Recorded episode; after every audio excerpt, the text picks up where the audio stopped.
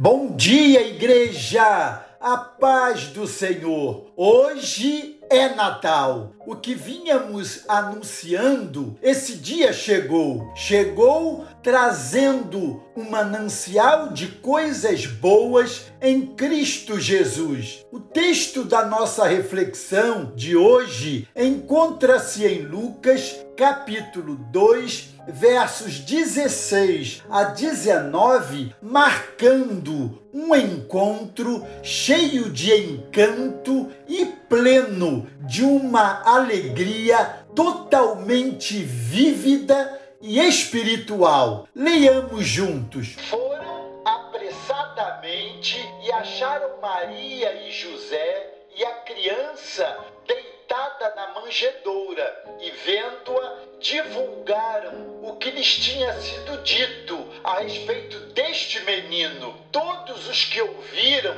se admiraram das coisas referidas pelos pastores. Maria, porém, guardava todas estas palavras, meditando-as no coração. Pressa, admiração, espanto, conversas eram os sentimentos e as reações dos pastores e magos diante dos acontecimentos extraordinários e maravilhosos que acompanharam o nascimento de Jesus. A excitação era geral: visita de anjos, música no céu, brilho da glória do Senhor no meio da noite, quem não ficaria agitado diante de tudo isto? Quem não sairia apressadamente para encontrar esta criança e cantar ou contar aos seus pais o que viram? No entanto, Maria ouvia todas estas coisas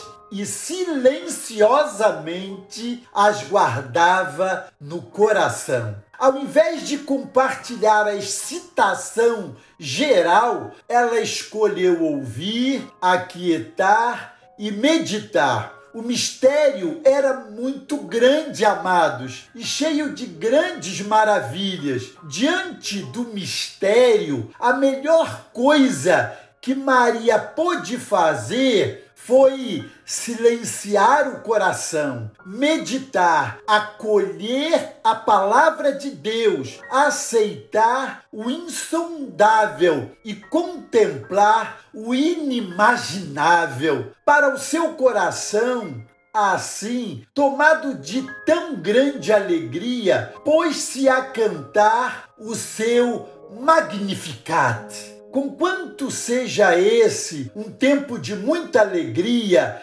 excitação e fulgor, o Natal é também um convite ao silêncio e à meditação. Como você tem recebido as revelações e os mistérios de Deus? O meu apelo à intercessão é que oremos para que haja mais temor, mais quebrantamento e muita reflexão que nos faça encher desse grandioso mistério. Oremos para que nos acheguemos cheios de muita reverência diante de Deus, Sua palavra e seus caminhos. O nosso hino de hoje nos lembra esse ato quando o céu e a terra se encontraram no nascimento de Jesus. Quem é o infante que no regaço da mãe tranquilo dormia, a quem os anjos no claro espaço saúdam com doce harmonia? É este Jesus, o Rei que anuncia a paz a quem Deus quer bem. Da Virgem eleita é filho, Jesus que nasceu